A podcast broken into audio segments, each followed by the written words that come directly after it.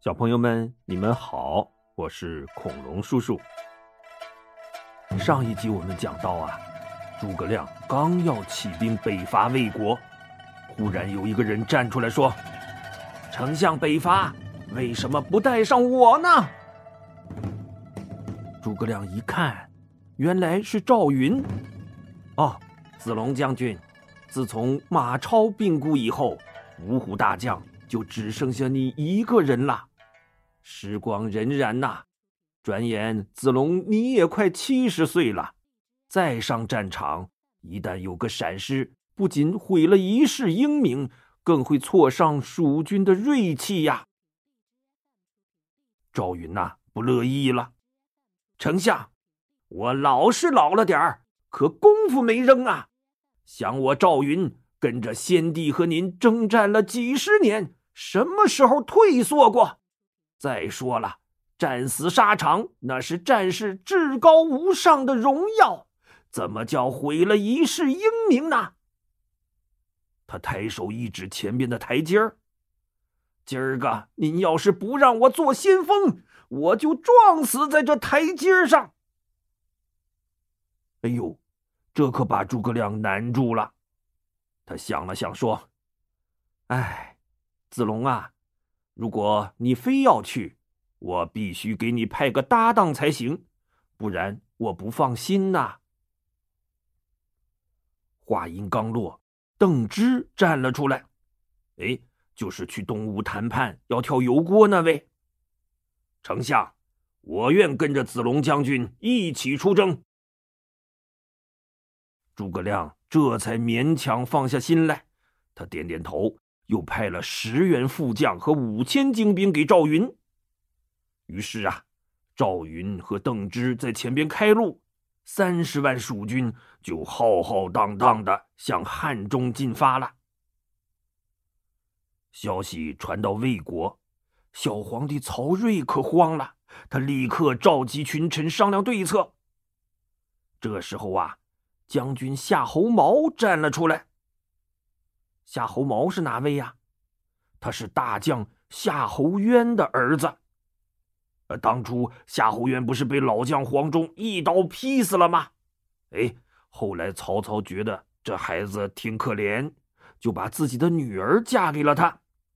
这夏侯茂摇身一变呐，就成了魏国的驸马了。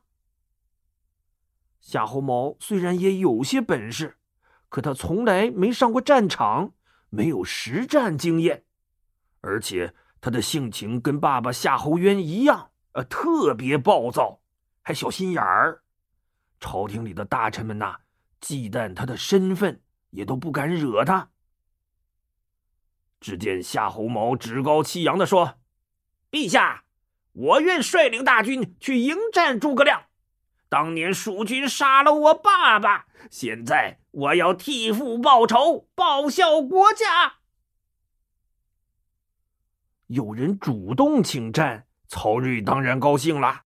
他刚要答应下来，老司徒王朗站出来了：“陛下不可呀！夏侯将军贵为驸马，又没什么实战经验，对面那位……”可是足智多谋、诡计多端的诸葛亮啊！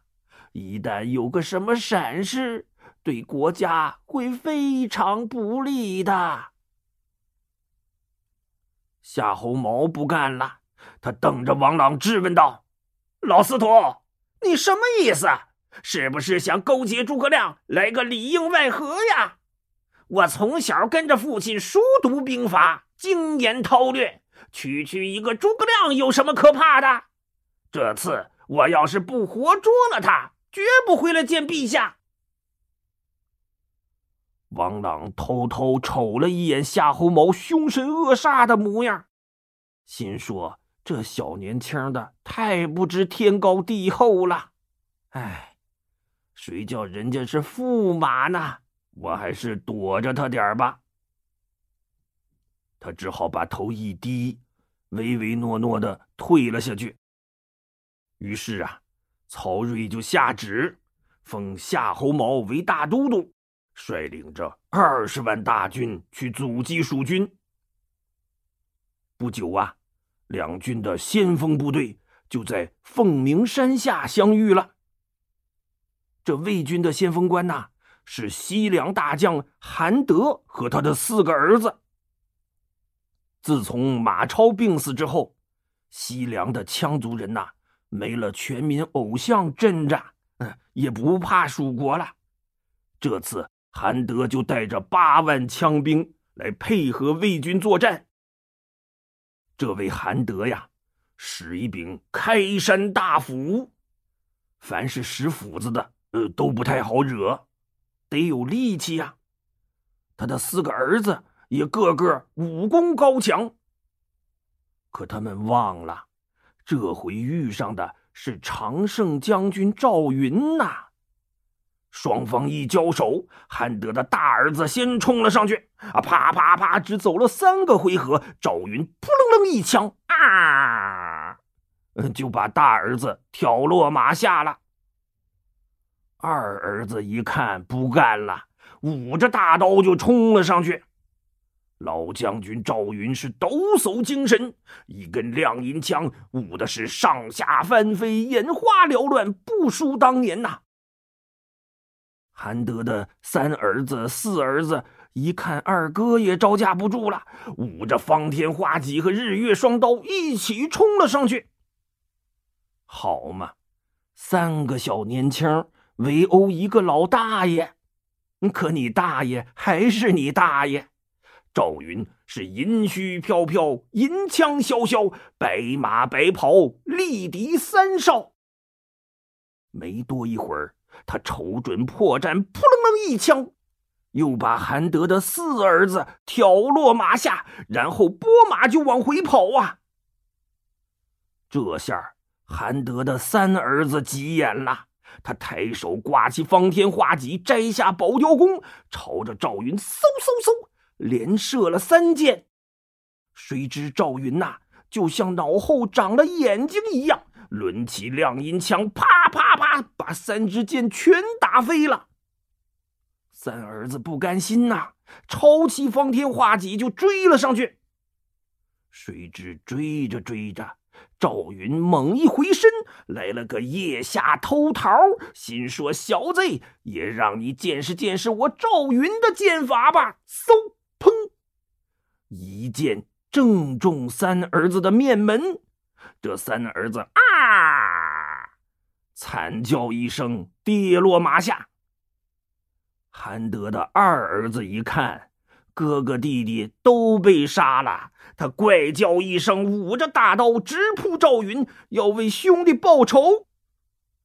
谁知刚一照面，赵云一甩手，哒啦啦啦啦啦啦，把亮银枪扔地上了。二儿子一愣，心说：“你这是自己找死吧？”他举起大刀，啊呜，照着赵云就劈了下来。谁知啊！赵云轻巧的向旁边一闪身，让过刀锋，一伸手就蹬住了他的腰带。还，下去吧你！啊，当啷啪叽，就把二儿子狠狠的摔在了地上，大刀也扔出去老远。蜀军士兵一拥而上，就把他给活捉了。在后边观战的邓芝啊，一见赵云大胜。立刻指挥着队伍掩杀了过去。这时候啊，韩德正直愣愣的站在阵前，心疼自己的四个儿子呢。猛地发现赵云一马当先，又朝自己杀了过来，那真是须发白如雪，银枪舞飞花，往来冲突如入无人之境。吓得韩德呀，拨马就往回跑，强兵顿时是溃不成军，大败而逃啊！这一仗，蜀军大获全胜。回到大营后，邓芝对赵云一挑大拇指：“将军已近七十高龄，却还像二十岁的小伙子一样勇猛，一仗连斩四员大将，真是世间少有啊！”赵云一拢白胡子，轻叹了一声：“哎，丞相嫌我老了，不想再用我了。我只不过是想证明自己还能一战罢了。”再说西凉大将韩德，领着残兵败将回来见夏侯茂，抹着眼泪哭诉说：“我的四个儿子都遭了赵云的毒手啦！”夏侯茂也是大吃一惊啊，立刻率领大部队赶赴凤鸣山。第二天呐，两军再次对垒，夏侯茂刚要亲自出马，韩德又站了出来：“大都督，赵云害了我的四个儿子，请您允许我为儿子们报仇。”夏侯茂点点头。韩德一拍战马，挥舞着开山大斧，嗷嗷怪叫着就杀向了赵云。两个人啪啪啪，也就打了三个回合。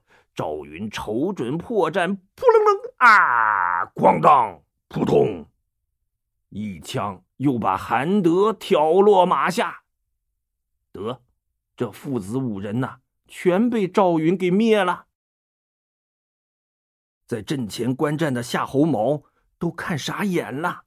哎呦，这位银发老将军也太厉害了吧！还没等他回过神来，赵云呐已经挥舞着亮银枪，风驰电掣的向他冲过来，吓得夏侯茂妈呀一声，掉头就往回跑。邓芝趁机指挥着蜀军又掩杀了过去。俗话说：“兵熊熊一个，将熊熊一窝嘛。”呃，主将都临阵逃窜，小兵们哪还有心思抵抗啊？别看他们人数上占优势，可兵败如山倒，魏军就像大海退潮一样，哗，是溃不成军呐。他们一直败退了十多里地。才总算稳住阵脚，重新安营扎寨。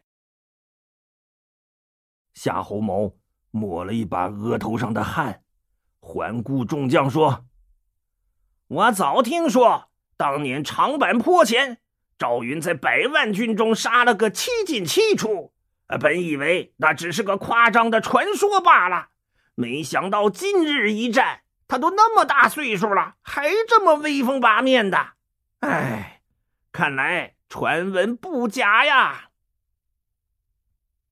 他又扫视了一眼众将，咱们谁都打不过他，这可怎么办呢？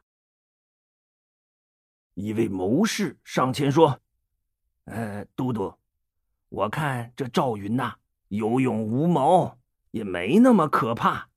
明天呐，您可以这么、这么、这么办，一定能抓住他。”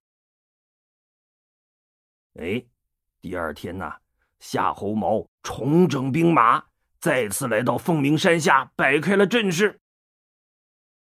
邓芝提醒赵云说：“魏军昨个刚大败而逃，今儿个就又杀回来了。老将军一定要当心，他们有诈呀。”赵云一捋白胡子，哼，谅他一个乳臭未干的小屁孩也玩不出什么花样来。今儿个我一定要活捉了夏侯茂。说着，他跃马挺枪，又杀了过去。魏军阵前一阵慌乱，夏侯茂掉头就往回跑啊！七八个部将拦住赵云，一边招架着，一边扭头看，见夏侯茂跑得够远了，这才呼啦一下各自逃命去了。是啊，这要是再坚持一会儿，不一定谁又做了赵云的枪下鬼呢。老将军赵云见状，带着一千人乘胜追杀，邓芝领着剩下的四千人紧跟其后。追着追着，赵云呐，就追进了一个山谷里。突然间，啊，刀啦啦一声炮响，山两侧呼啦啦杀出两队卫兵来。邓芝一看不妙，急忙下令后撤。他这四千人呐，总算没被魏军包了饺子。可赵云那一千人却被堵在了山谷里。这魏军呐，里三层外三层的把赵云团团围住，这包围圈也越来越小。赵云左冲右突，杀到山坡下，抬头一看，发现夏侯茂正站在山上指挥呢。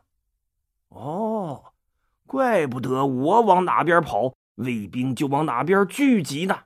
原来是你小子在捣鬼呀！擒贼先擒王，我就先杀了你吧！赵云拍马就往山上杀去。可刚到半山坡，轰隆隆一阵巨响，滚木雷石劈头盖脸的就从山上砸了下来。赵云只好慌忙率军又退回到了山谷中。就这么着，他们从上午一直杀到了晚上，也没冲出包围圈呐，把赵云累的呀！他刚抽空卸下盔甲，想下马休息一会儿，可周围又是火光冲天，鼓声大震，箭矢像下雨一样噼里啪啦射了过来。周围呀，都是卫兵的喊声：“抓住赵云呐！抓住赵云呐！”赵云只好再次穿上盔甲，提起亮银枪，准备迎敌。可眼见着身边的士兵越来越少，魏军的包围圈也越缩越小，他不禁仰天长叹。哎，都是我不服老，才中了敌人的奸计呀！没想到今天我赵云会死在这里呀！他话音刚落，突然东北角上喊声大起，卫兵纷纷乱窜。赵云一愣，定睛看去。只见一队兵马像旋风一样滚滚杀来，为首一员大将手持丈八蛇矛枪，所到之处是所向披靡，敌人呼啦啦倒下一大片呐。那人呐，一边跑还一边大叫：“老将军，俺奉丞相的将令来接应你啦！”赵云心头一喜，还没等答话呢。只见西北角上又乱套了，一队兵马滚滚杀来，为首的一员大将手舞着青龙偃月刀，所到之处是风卷残云呐。那人一边跑也一边大叫：“老将军，俺也奉丞相之命来接应你啦！”